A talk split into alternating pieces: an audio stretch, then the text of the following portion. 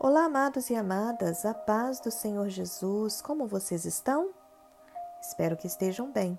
Hoje nós vamos falar no capítulo 29 do livro de Provérbios. Se você não está acompanhando, te convido a ouvir os outros devocionais, claro, no seu tempo. Nós estamos fazendo 31 devocionais, um por dia, sobre o livro de Provérbios. Tem me abençoado muito, espero que esteja te abençoando também. Hoje nós vamos iniciar pelo versículo 2 do capítulo 29. Nos diz assim: Quando se multiplicam os justos, o povo se alegra. Quando, porém, domina o perverso, o povo suspira. Quanto mais pessoas justas em um lugar, mais retidão, mais sabedoria, mais discernimento, portanto, mais resultados positivos e, consequentemente, alegria. Mas quando há um domínio, uma autoridade de um perverso, o povo sofre. Percebemos, quando as Escrituras falam de reis no passado, que oprimiam o povo, como o Faraó no Egito, e o povo clamava ao Senhor. Para que eles não tivessem tempo de adorar ao Senhor ou pensar nas coisas de Deus, Faraó deu ordens para que não lhes fossem fornecido o suprimento para a fabricação de tijolos. Então, assim, o governo perverso, aquele que possui domínio sobre o povo através do governo, de leis e etc., se não for homem sábio ou temente a Deus, poderá colocar uma pesada carga sobre o povo. Por exemplo, impostos severos ou uma má administração, não cuidando do povo, e assim haverá sofrimento. Como o clamor do povo de Deus no Egito subiu aos ouvidos do Senhor, Assim também o povo justo clama ao Senhor, e ele certamente ouvirá. O rei justo sustém a terra, mas o amigo de impostos a transtorna. Se o governo é justo, irá trabalhar a terra, a área de influência com justiça. Mas aquele que não teme ao Senhor irá fazer conforme influências não sábias, irá sacrificar o povo que por sua vez sofrerá consequências. Por isso, a Bíblia nos exorta em 1 Timóteo, capítulo 2, versos 1 e 2, a orar pelas autoridades.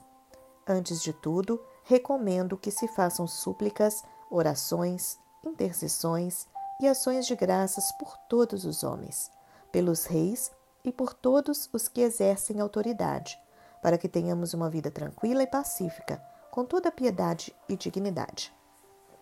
Precisamos interceder pelas autoridades. Esse é o nosso papel. O verso 12 nos diz: Se o governador dá atenção a palavras mentirosas, virão a ser perversos todos os seus servos. A importância do governo ter bons conselheiros, pois ele não faz um governo sozinho. Existe um grupo do lado dele. E dependendo de quem são, quais os conselhos são dados ao governo, o que vão seguir quais os conselhos estarão conduzindo-o, fará toda a diferença.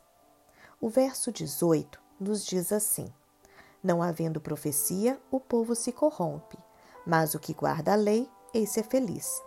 Profecia dá direcionamento. E sem um discernimento, um direcionamento, a pessoa fica perdida e tem a facilidade para se corromper. A lei para nós é através da palavra de Deus. É a lei perfeita para nós. Quando aguardamos, seremos felizes no sentido de colocar a nossa esperança no Senhor e não seremos abalados. O verso 26 nos diz: Muitos buscam o favor daquele que governa, mas para o homem a justiça vem do Senhor. Não espere justiça como o favor de quem governa, pois é homem como nós e pode falhar. Mas a justiça divina não falha. Então, não fique a buscar favor de um governante, mas sim busque em Deus. Muitos, principalmente em épocas de eleição, procuram favor de governantes como forma de recompensar com votos. Não precisamos disso. Em primeiro lugar, Deus promete suprir todas as nossas necessidades. E em segundo lugar, Precisamos ver as propostas, conhecer o candidato para votarmos de acordo com os princípios cristãos e que vemos que será o melhor para nossa cidade, nosso estado ou nossa nação. Então, aqui, a importância de pedirmos sabedoria ao Senhor com discernimento também na hora de escolher os nossos governantes, os nossos representantes diante da nossa nação. Que Deus abençoe a sua vida e que nós possamos sempre, como cristãos, desempenhar o nosso papel de intercessores pelos nossos líderes. Espero que Deus tenha te abençoado através deste devocional. E amanhã eu te espero para mais um devocional do capítulo 30 do livro de Provérbios. Fique na paz do Senhor.